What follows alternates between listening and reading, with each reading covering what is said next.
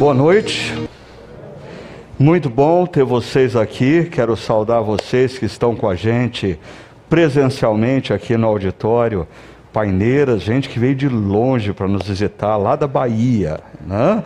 Muito bom ter vocês aqui com a gente. E também, ah, como o Ricardo Augusto já disse, é sempre bom a gente ter a companhia de vocês que nos acompanham online, ah, de diversos lugares do Brasil e diversos lugares do mundo. Né? Vocês viram uma pessoa fazendo a oração hoje durante a nossa, o nosso momento litúrgico ah, e ela mora no Canadá, mas ela está conectada a um dos nossos grupos pequenos e constantemente nos acompanha, né? Então é sempre bom ter você com a gente. E nós iniciamos o ano trabalhando essa série Reordenar, firmando prioridades, dissipando o caos. E uh, essa série tem uma razão muito específica ah, os dois últimos anos que nós vivemos, os anos de 2020 e o ano de 2021. Esses dois anos foram anos caracterizados pelo caos e pela confusão. Ah, nós vimos os hospitais superlotados, pessoas sendo atendidas ou morrendo nos corredores dos hospitais, milhares de pessoas morrendo diariamente. Ah, nós vimos a intensificação da polarização ideológica, política, dividindo famílias, igrejas. Nós vimos cidades vazias, ah, shopping centers fechados por semanas, meses. Tudo isso gerou crise econômica que até agora o mundo não conseguiu ainda se recuperar. Ah, e, e, como consequência de tudo isso, não apenas os profissionais da saúde, mas todos nós estamos lidando com os impactos emocionais desses dois anos de confusão e caos, porque esses dois anos, ou essa confusão e esse caos, não aconteceu do lado de fora das nossas vidas, não aconteceu do lado de fora das nossas casas, muito pelo contrário. Esse caos e essa confusão veio para dentro das nossas casas. Ah, e gerou algumas coisas, como por exemplo, nós perdemos a noção de fronteiras. Perceba, assim não existia mais fronteira entre trabalho e casa, casa, escola, escola, academia, academia, igreja, era tudo num lugar só. Isso gerou confusão de papéis. A, a, a gente não percebe, mas a gente trabalhou sob estresse durante dois anos com sobreposição de papéis.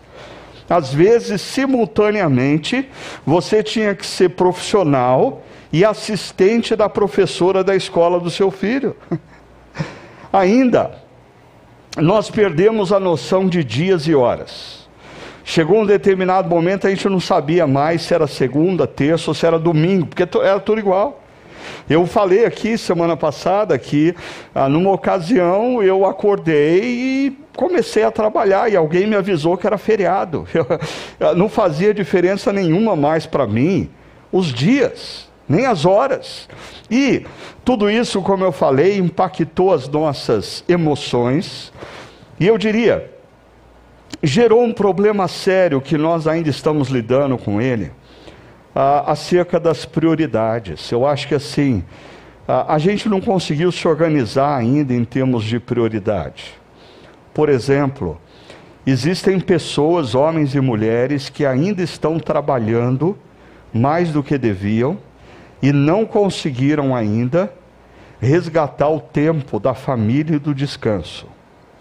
Outras pessoas, assim, não conseguiram ainda resgatar a espiritualidade ou as práticas espirituais, porque quando essa pandemia começou e a gente não ia poder se deslocar para trabalhar, todo mundo pensou assim: que legal, ganhei meia hora por dia.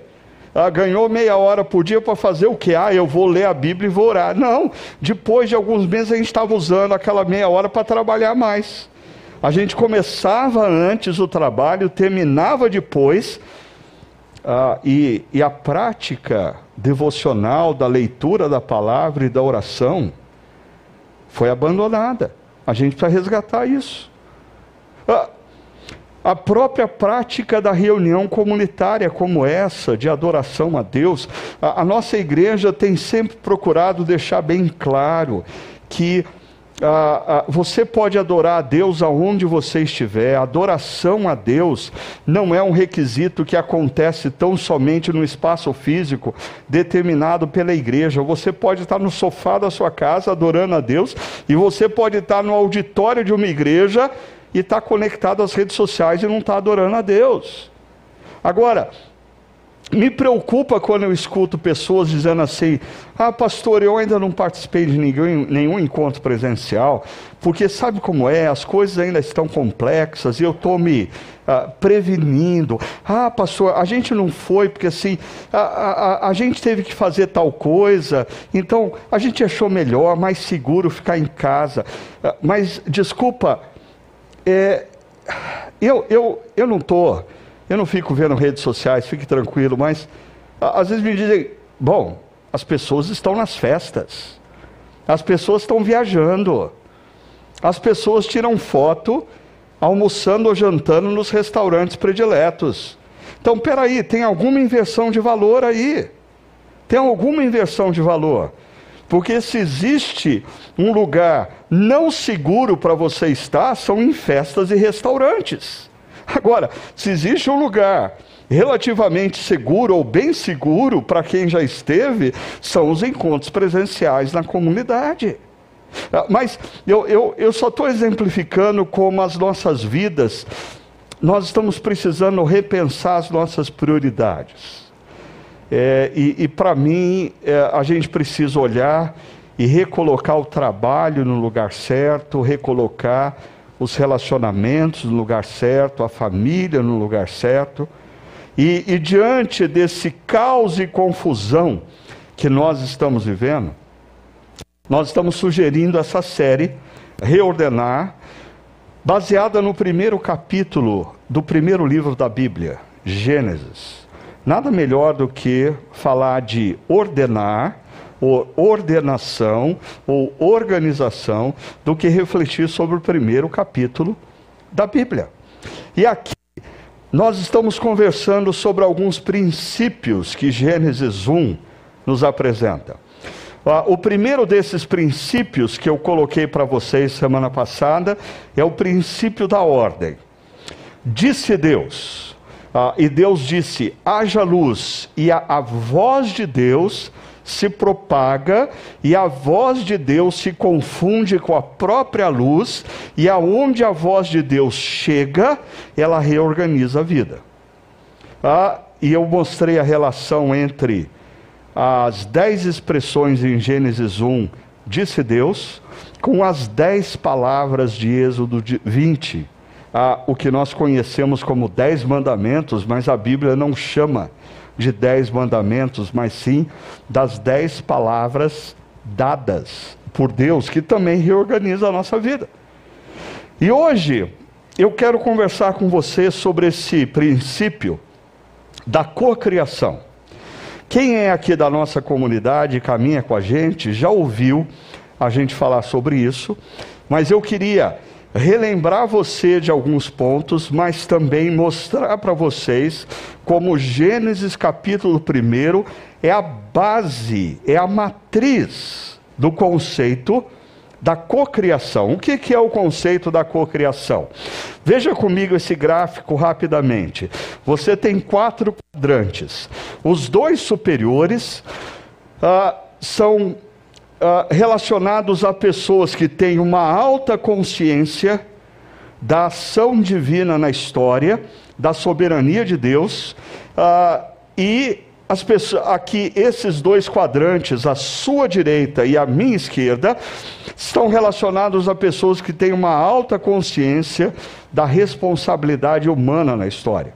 Mas o que, que, você, o que, que acontece quando você encontra esses dois conceitos aparentemente paradoxais? Primeiro, pessoas que têm uma baixa consciência da ação de Deus e uma baixa consciência da responsabilidade humana, vive o que a gente chama de niilismo. Ah, o niilismo, ah, representado é, é, por, pelo pensador e filósofo Nietzsche, ah, ele defende basicamente a tese: nada faz sentido. A vida não faz sentido, não existe propósito algum na vida, não existe ser superior que intervém na história e nada do que você fizer vai significativamente mudar o rumo da história. Então, o niilismo nos convida a, a um abrir mão dos desejos, abrir mão dos ideais e viver passivamente. É uma espécie de espiritualidade Zeca Pagodinho. Deixa a vida me levar, vida leva eu, sem expectativas acerca do que Deus pode fazer ou da diferença que eu possa fazer como ser humano na história. Agora, aqui nós temos aqueles que têm uma alta consciência da ação de Deus na história, mas uma baixa consciência da responsabilidade humana. E aí nós vamos encontrar o fatalismo. Porque são pessoas que defendem o seguinte: você já ouviu aquela expressão? Ah, se tiver que ser, vai ser. Né? Eu já vi muitos cristãos falando assim: ah, o cara está fazendo um negócio lá, e aí deu certo o negócio. Ah, o cara fez uma contraproposta eu não fiz nada a respeito, porque se tiver que ser, vai ser. Não vai. Não vai. Se tiver que ser, não vai ser. Se você não fizer o que você tem que fazer. Mas o fatalismo é, é, é muito bem representado pela religiosidade viking. Se você viu aquela série Viking, você viu várias vezes eles saem para a batalha dizendo assim: os deuses já determinaram o resultado da batalha.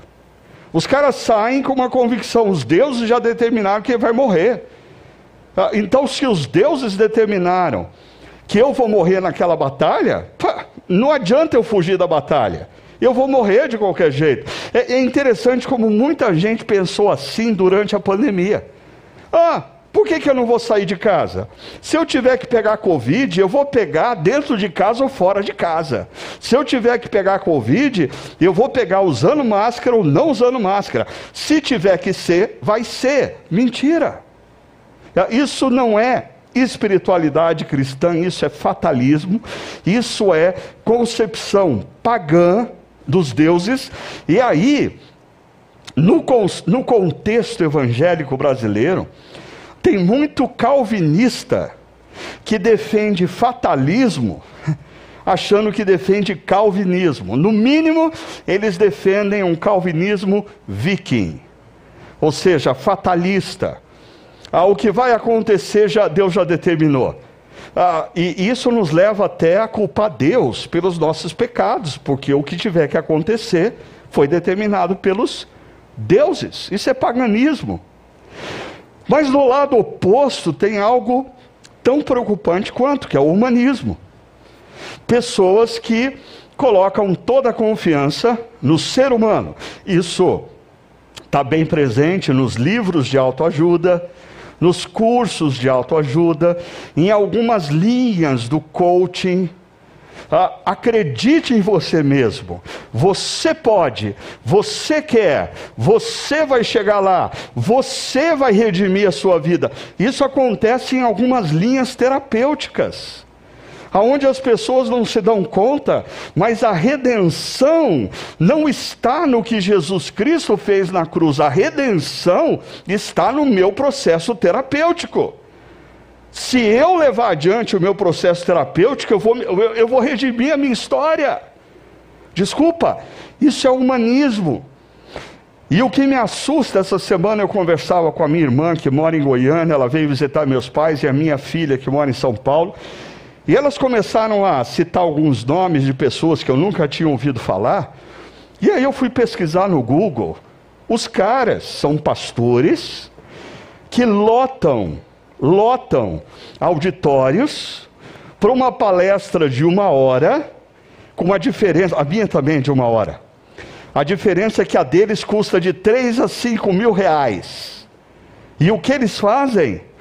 Você quer, você pode. Você quer, você pode. Você quer, você pode. O Espírito Santo de Deus, ele está a serviço do que você quer e o que você pode. Isso não é espiritualidade cristã. Isso é humanismo. Ah, com, o, o, se faz uso de conceitos da espiritualidade, de versos bíblicos, ah, para passar uma mensagem humanista. A cocriação é justamente quando nós temos uma alta consciência da soberania de Deus, uma alta consciência da intervenção de Deus na história, com uma alta consciência da nossa responsabilidade. Como que isso funciona na prática? Ah, eu poderia dar inúmeros textos bíblicos, mas dois que eu acho muito fácil de você perceber. Um deles é de 2 Reis, capítulo 4. Uma viúva passando necessidades financeiras, procura o profeta, ah, e ela diz: A gente está passando fome, eu e os meus filhos. E o profeta poderia ter dito assim: Volta para casa, que debaixo da tua cama tem um milhão de dólares e seu problema está resolvido. Mas não é isso que o profeta faz. O profeta diz: O que, que você tem em casa? Ela diz: Eu tenho uma vasilha de azeite. O profeta diz: Volta para casa, bota seus filhos para correr toda a vizinhança, reúne todas as vasilhas de azeite que você puder, e aí coloca as vasilhas dentro de casa, fecha a porta e passa a derramar o azeite nas vasilhas. E diz o texto que na medida que ela derramava o azeite, o azeite se multiplicava, o azeite não acabava, até o momento em que ela grita para um dos filhos: Mais uma vasilha! E o filho diz: Acabaram as vasilhas. E aí diz o texto que o azeite cessou. A pergunta que eu sempre fico na cabeça é: quantas vasilhas a mais aquele azeite encheria? Resposta: quantas vasilhas a mais aquela mulher conseguisse. Há um outro texto, João capítulo 2. Jesus está num casamento e falta vinho. E as pessoas trazem o problema para Jesus. Jesus diz assim: Olha, vocês estão vendo aquelas talhas que estão ali no canto do salão? Vai lá, elas estão cheias de vinho. Não, não é isso que Jesus faz. Jesus diz: olhe para aquelas talhas e eu quero que vocês encham as talhas de água. A gente nunca para para pensar que essa é uma história numa cidade da Palestina onde não tem possivelmente água fluente, ah, ah, passando pela cidade, não tem uma torneira que você liga e a água está ali. Aqueles homens têm que pegar aquelas talhas, ir até um lugar buscar água, e aquelas talhas pesavam e cheias de água mais ainda. Por que Jesus faz tudo isso? Quando eles voltam, Jesus transforma a água em vinho. Ah, parece que aí existe uma relação entre Aqueles homens não têm o poder para transformar água em vinho, mas eles podem encher as talhas de água. E Jesus não vai encher as talhas de água para eles. A parte deles, a responsabilidade deles é encher as talhas de água. A manifestação do poder de Deus é transformando água em vinho. Deixa eu colocar esse conceito para vocês da seguinte maneira. A cocriação, ela é, é, é um conceito imprescindível para nossa consciência e para o exercício da vocação de cada cristão na sociedade. Eu diria que boa parte do problema que a gente tem, da gente ter cada dia mais e mais igrejas, mais e mais evangélicos, o número de evangélicos crescem e os políticos, os olhos dos políticos engordam olhando para o mundo evangélico, e esse país não muda, apesar da quantidade de evangélico. Por quê? Porque são pessoas que não têm consciência da sua vocação na história. Ou eles vivem um nilismo, Ou eles vivem um fatalismo, ou eles vivem um humanismo. Eles não param para pensar que eles estão num país, num determinado momento histórico. Eles exercem uma profissão numa determinada área de atuação e Deus quer fazer diferença na sociedade através do que eles fazem naquela área de atuação. Semana passada eu usei essa pintura de Felipe de Champagne do século XVII. Ah, é uma pintura que ele retrata Santo Agostinho. Essa aqui é só parte da pintura. E, e nessa parte da pintura eu destaquei a pena de Agostinho, porque é, é, é através da pena que Agostinho exerce a sua vocação histórica. Os textos de Agostinho são textos que vão marcar gerações e mais gerações. Os textos de Agostinho são essenciais para o pensamento de João Calvino na reforma protestante. Os textos de, de Agostinho continuam impactando homens e mulheres ainda hoje no século 21. Agora perceba, quando nós pensamos na vida e no exercício da vocação de Agostinho, quem já leu as Confissões sabe que Santo Agostinho não tem dúvida nenhuma que se Deus não interviesse na vida dele, se Deus não fizesse uma obra, se Deus, se a graça de Deus não se manifestasse, ele não teria chance nenhuma. Por outro lado, você vai perceber Agostinho também falando das suas lutas, falando do quanto ele tinha que perseverar em algumas coisas como a transformação, o exercício da vocação veio ao longo do tempo. Ah, interessante, por um lado, você tem o talento. O talento é o que Deus deu aos nossos músicos, aos nossos professores, aos nossos médicos, aos nossos empresários. Ah, são diferentes talentos.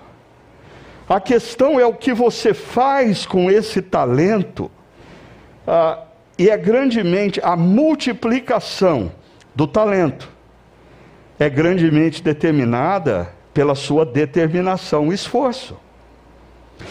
Ah, nós conversávamos alguns anos atrás sobre esse livro da Angela Duckworth, Garra. Eu tive a oportunidade de ouvir a Angela Duckworth numa conferência a palestra dele, dela me chamou muita atenção, voltei, comprei o livro dela, li. Aí eu fui, voltei na livraria, comprei 20 exemplares. Acabei com o estoque da livraria. Voltei para casa, dei um exemplar de cada um desses livros, um exemplar para cada um dos meus filhos, tá? e vim para a igreja e dei um exemplar para cada membro da equipe pastoral. Por quê? Porque eu acho que a Angela Duckworth, nesse livro, ah, ela explica, ah, através das pesquisas que ela fez ao longo dos anos, por exemplo, que a nossa paixão, o nosso talento está grandemente ligado à nossa paixão.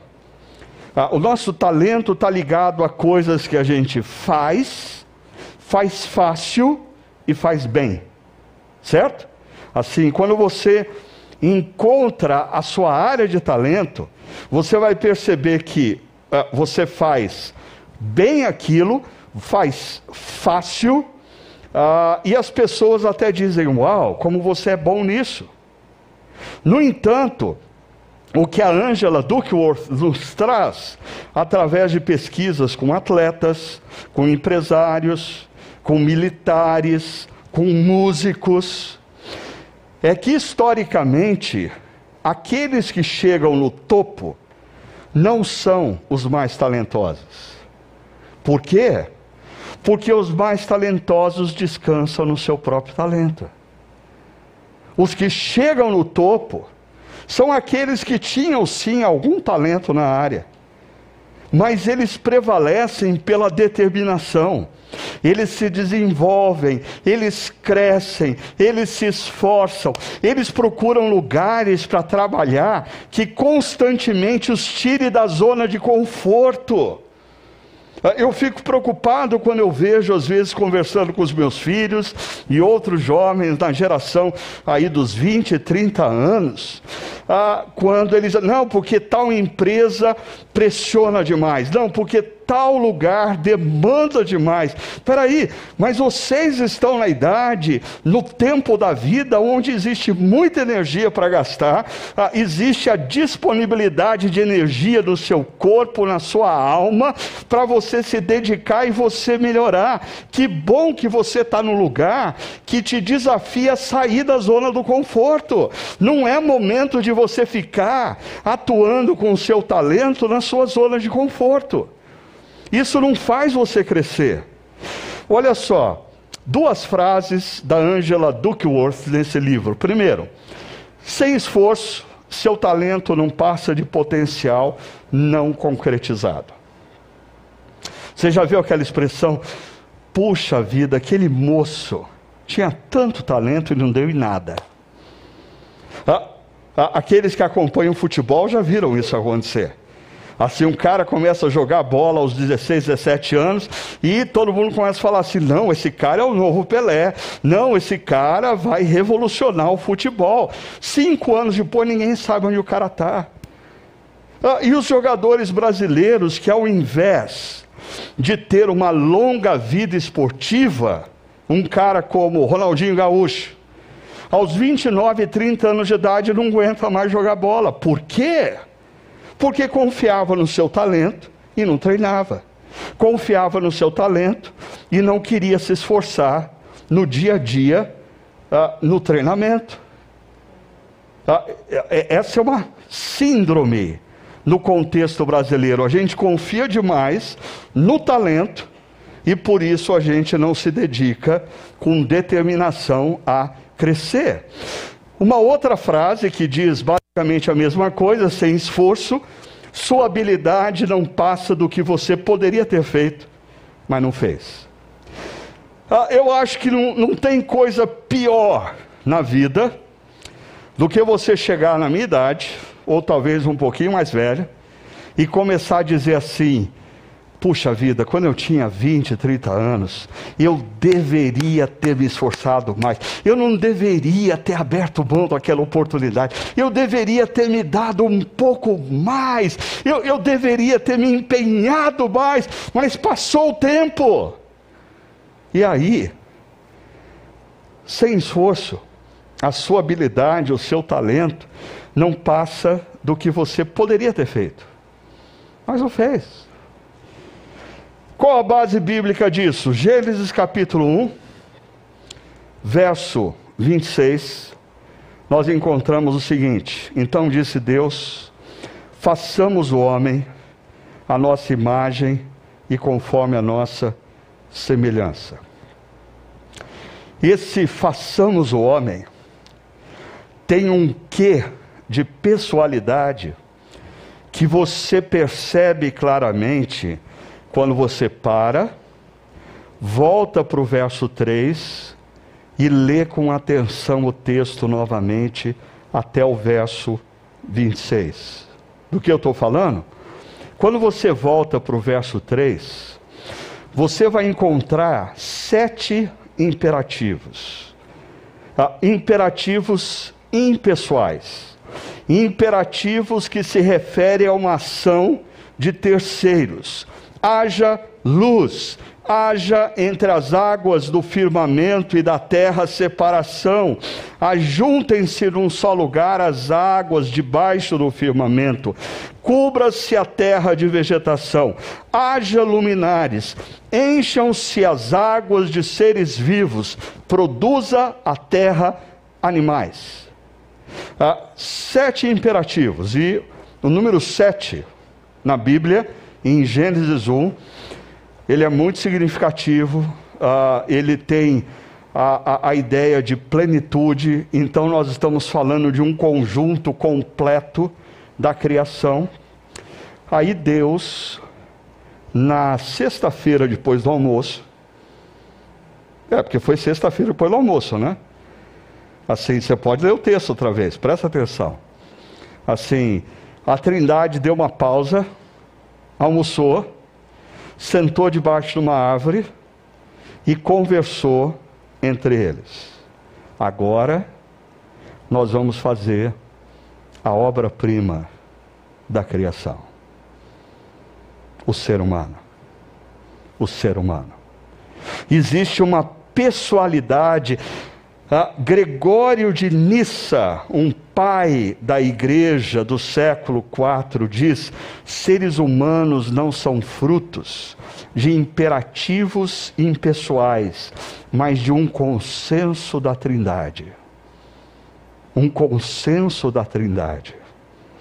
Ah, e, e isso aponta para o fato que nós somos obra-prima de Deus na criação. E, e, desculpa não poder entrar fundo, mas essa discussão do que seria a imagem de Deus ah, é longa. Por séculos, pessoas discutem se imagem e semelhança são sinônimos ou são coisas diferentes. Por séculos, teólogos discutem o que seria a imagem de Deus. Ah, eu vou ser muito prático aqui e eu queria mais uma vez ah, fazer o uso do texto bíblico, porque nos versos de 20 a 27, perceba, mais uma vez nós encontramos sete imperativos. Perdão, não sete imperativos, mas sete vezes a frase de acordo com a sua espécie. Deus cria as árvores de acordo com as suas espécies. Ah, os peixes de acordo com suas espécies, as aves de acordo com as suas espécies. E vai criando de acordo com as espécies. Quando chega no ser humano, é de acordo com a nossa imagem. Mudou o ponto de referência. O ponto de referência não é horizontal o ponto de referência é vertical. Ah, e aqui, uma das explicações clássicas é que na antiguidade, reis construíam monumentos e, e selavam nesses monumentos as suas imagens, para que aonde quer que pessoas passassem, lembrassem quem é o rei. Ah, então, a imagem de Deus em nós deveria ser ah, essa lembrança constante ah, de quem é o Criador e quem é o Rei do universo. Agora, ah, um outro pai da igreja, Clemente de Alexandria, diz assim: olha, o apóstolo Paulo em Colossenses 1 diz que Jesus é a imagem do Deus invisível. Por isso, Clemente de Alexandria defende uma tese interessante. Ele diz: Adão foi criado à imagem de Cristo. Se você quer saber como Adão era, olhe para Jesus. Ah, se você quer saber o que o ser humano seria sem a queda, olha para Jesus. Se você quer saber o que nós vamos ser depois que todas as coisas forem restauradas, olhe para Jesus, ele é a imagem do Deus invisível. Mas eu acho que essa imagem de Deus em nós traz consigo duas características. A primeira delas é que nós fomos criados por um Deus trino, por isso nós somos seres relacionais. Nós fazemos amizade, nós conhecemos pessoas, nós nos casamos e perceba tudo isso tendo consciência de que eu sou uma pessoa, o William é outra. E aí eu conheço o William, e cada dia que passa eu conheço melhor o William, o William também me conhece, e a gente pode fazer uma opção, crescer nessa amizade. Quando nós falamos de casamento, nós somos seres que não somos como as araras ou as maritacas, que passam a vida inteira com o mesmo a, a, a, cônjuge, se a gente pode dizer assim. Ah, mas sem consciência nenhuma. Não, nós, na medida em que a gente vive com uma pessoa, com a esposa, com o esposo, a, a gente conhece melhor as limitações, a gente conhece melhor as virtudes e a gente pode fazer uma escolha. Nós vamos jogar com essa pessoa tênis, sempre jogando a bola onde a pessoa não alcança, ou vamos jogar com ela frescobol. Deus nos deu essa potencialidade e mais. Deus nos deu o poder de criar as coisas. Por exemplo, você está sentado numa cadeira confortável que Deus não criou.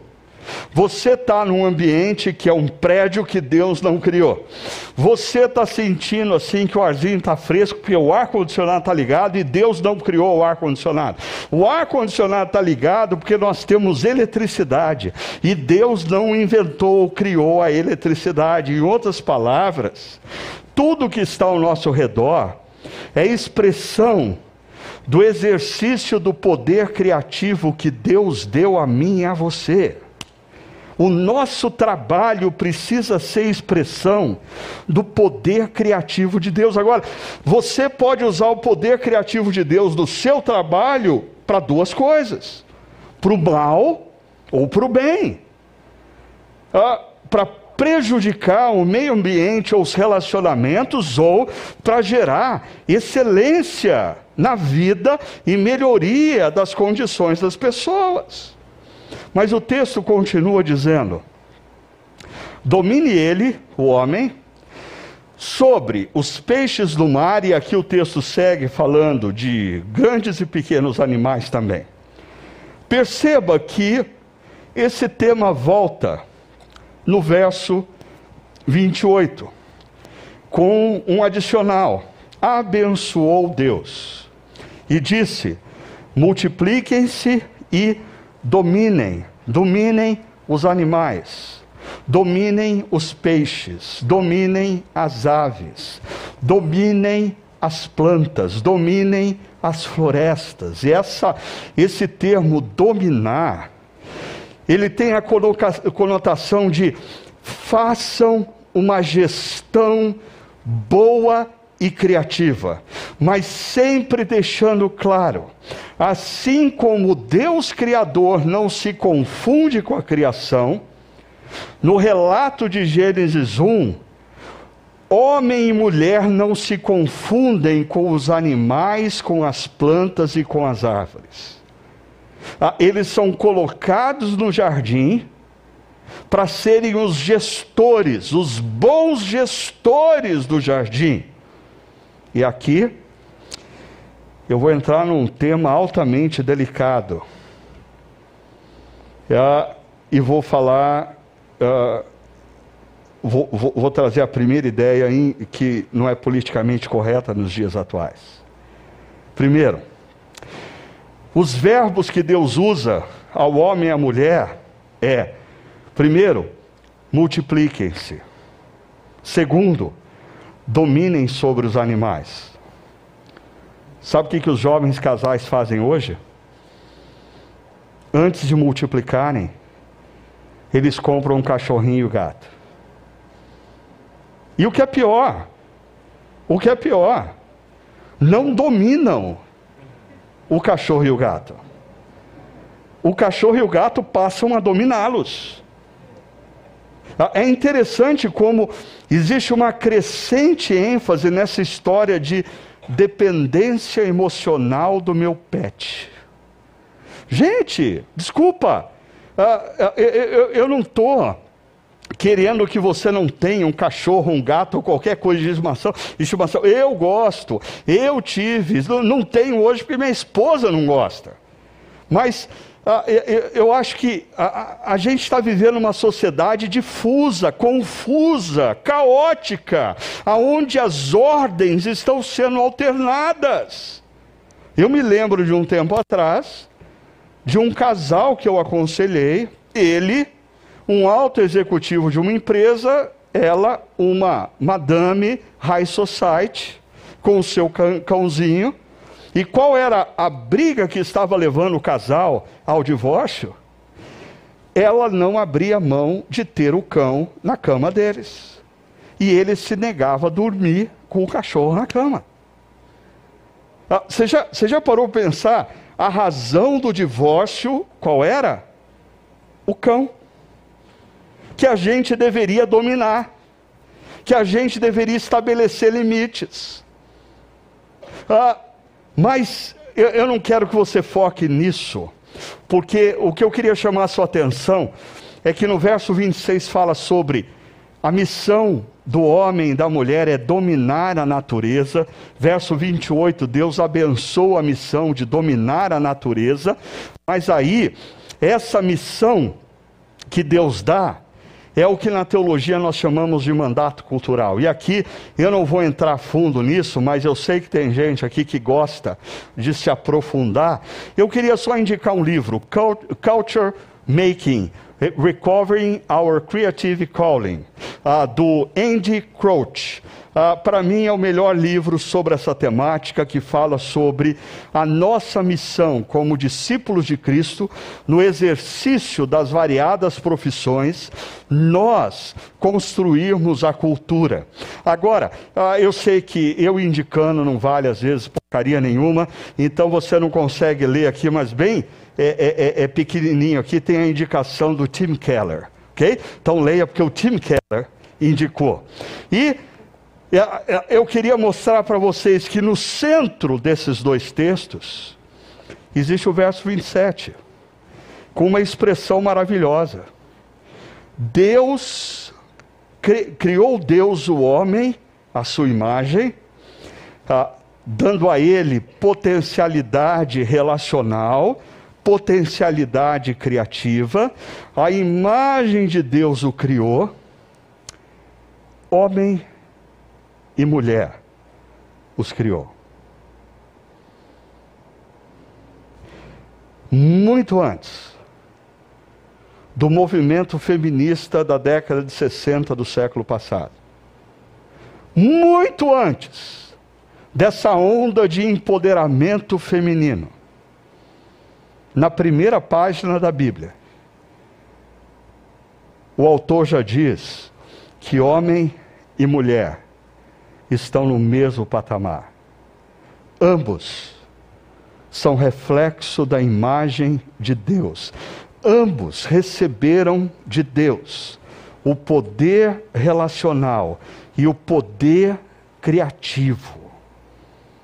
Isso é maravilhoso, porque ah, e existem coisas no texto de Gênesis capítulo 1 que uh, faz com que você tenha que reconhecer que esse texto não reflete a cultura dos povos contemporâneos, como por exemplo, o estabelecimento do homem e da mulher como imagem do Deus Criador e ambos com potencial relacional e criativo. Outra coisa, Enquanto nas versões da criação dos povos babilônicos, mesopotâmios, fenícios, egípcios, o homem é criado para ser servo dos deuses e alimentar os deuses. Gênesis 1: Deus trabalha para que o homem e a mulher tenham alimento e Deus potencializa homens e mulheres para serem os gestores da criação. Assim, a, a gente poderia terminar dizendo: resumo da pregação de hoje. Deus, na sua imensa sabedoria e imensa soberania, nos criou como obra-prima da criação, ah, como dando para nós o poder relacional e criativo e nos entregando a missão, a missão de continuarmos a criação. É, Assim, a criação de Deus termina na sexta-feira à tarde.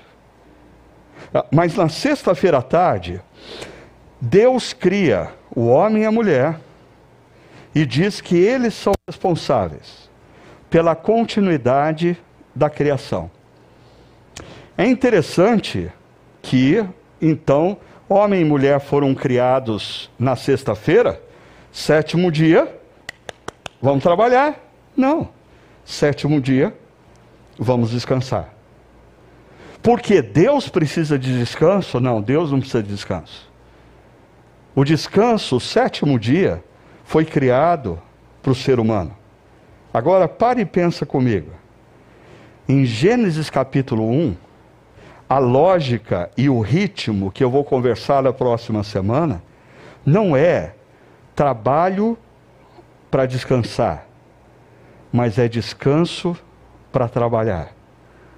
Primeiro vem o descanso, depois vem o trabalho. É verdade que tem gente que gosta tanto de descanso que nunca chega no trabalho. Mas tem muita gente não percebendo que o descanso é parte de um ritmo criado por Deus na criação. Ah, eu disse que eu poderia parar aqui, mas eu não posso parar por uma razão. Ah, esse negócio aqui desandou. Os nossos primeiros pais fizeram o favor de desandar essa situação, e aí a gente precisa entender então qual é o nosso papel agora. Ah, você já viu esse gráfico aqui em outras séries de pregações, nós chamamos isso da grande e verdadeira história, cosmovisão cristã. Ok? Ah, você que se afirma cristão, você não é cristão porque você tem um conceito. Não, você é cristão porque você acredita numa história. E qual é a grande e verdadeira história que todo discípulo de Cristo acredita? Deus criou o universo em equilíbrio e em perfeição. Houve uma queda, os nossos primeiros pais romperam com Deus Criador desestabilizou tudo, o microcosmos, o macrocosmos. Deus escolhe um homem para através dele vir uma etnia, um povo chamado Israel. Desse povo vem o Deus encarnado Jesus que entra na história para pagar o preço da nossa condenação naquela cruz.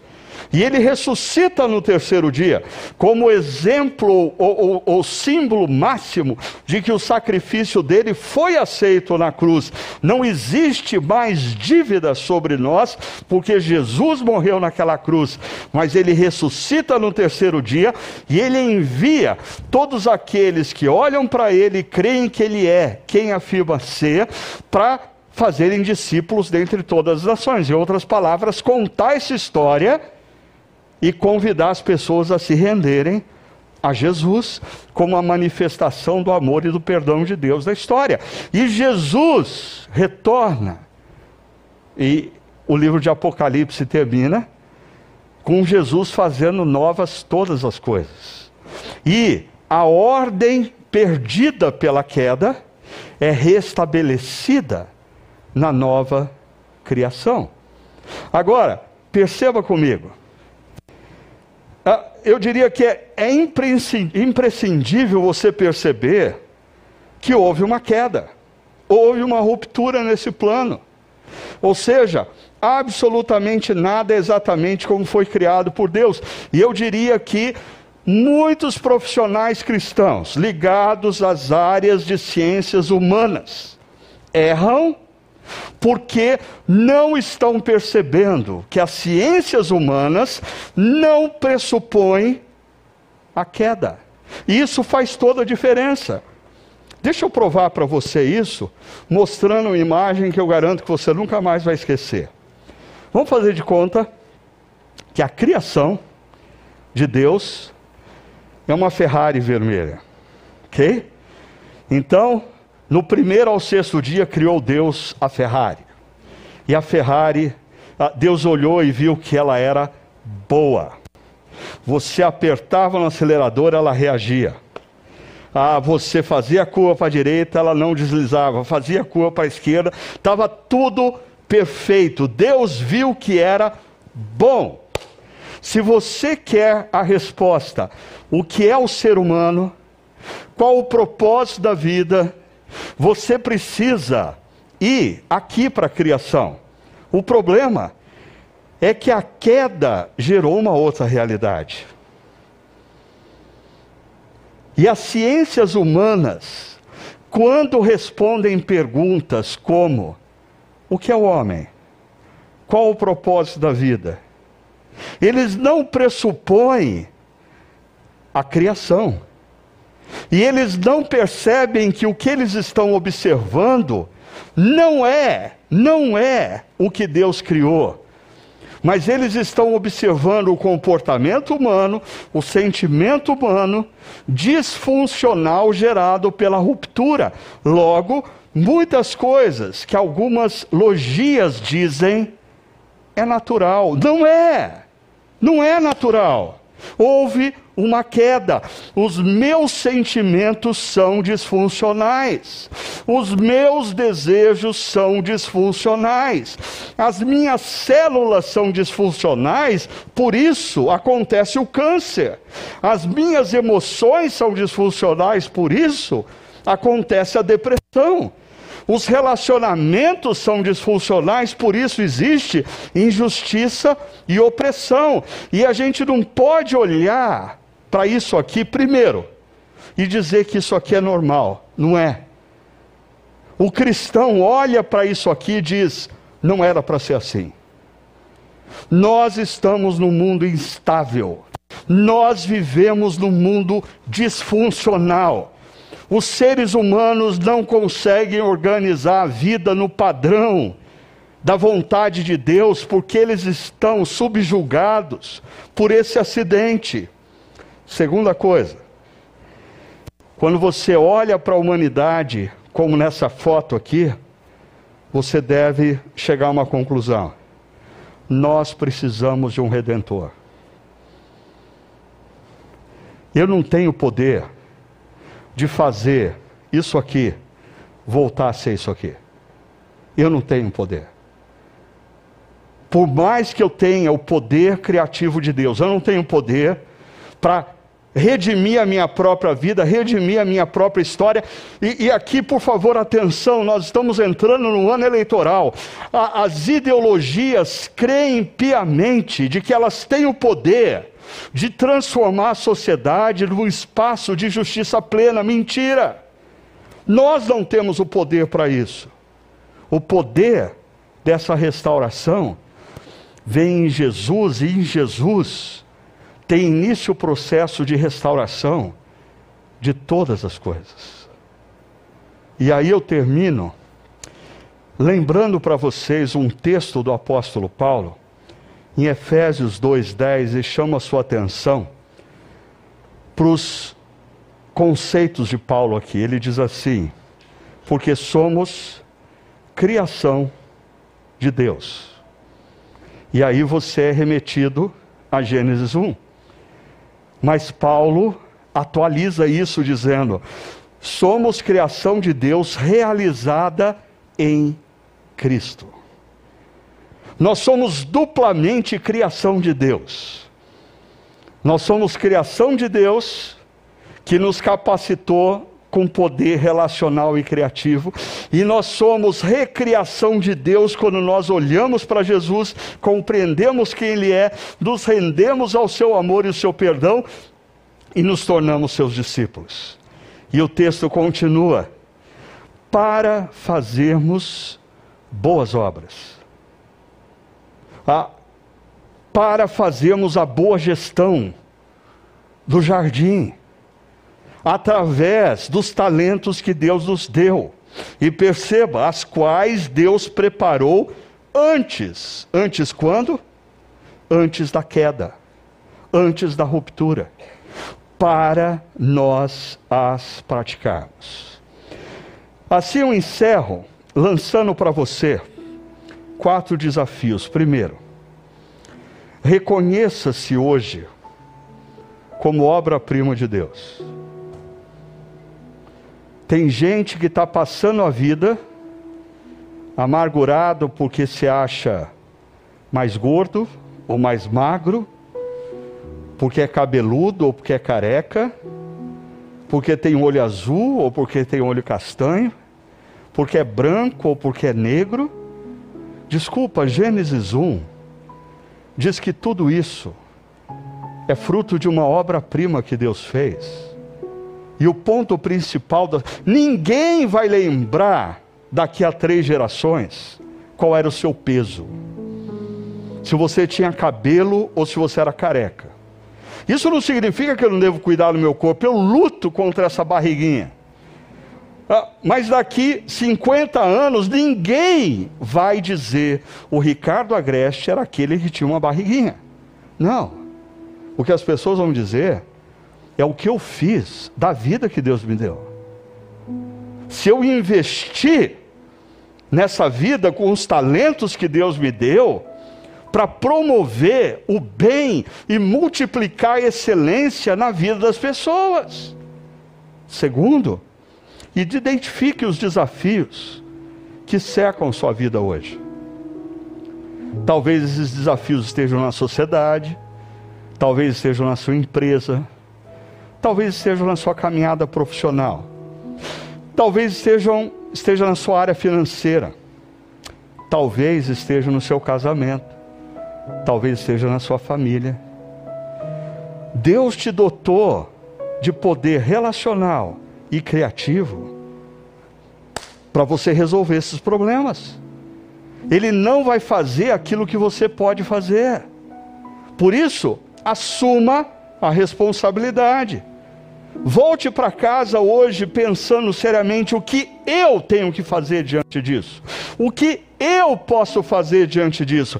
Com o poder criativo e relacional que Deus me deu, como eu posso responder a esse problema que, estão, que está diante de mim. Mas, a última coisa, prove da graça e do poder do Deus Pai. Por quê?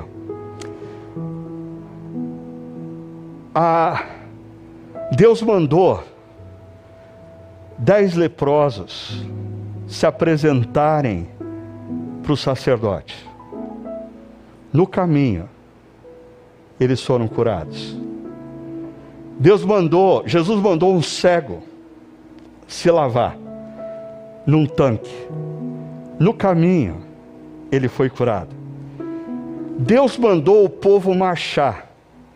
E quando a planta do pé tocou na primeira porção de água, o mar se abriu. Faça o melhor com a potencialidade que Deus te deu e experimente os milagres de Deus na sua vida. Faça o melhor com a potencialidade que Deus deu a você. Use essa potencialidade para o bem, para a boa gestão do jardim e experimente no dia a dia a surpresa da manifestação poderosa e graciosa de Deus. Faça dessa última canção a sua oração nesse momento. Eu convido você a fechar os seus olhos e aproveitar esse tempo para orar a Deus.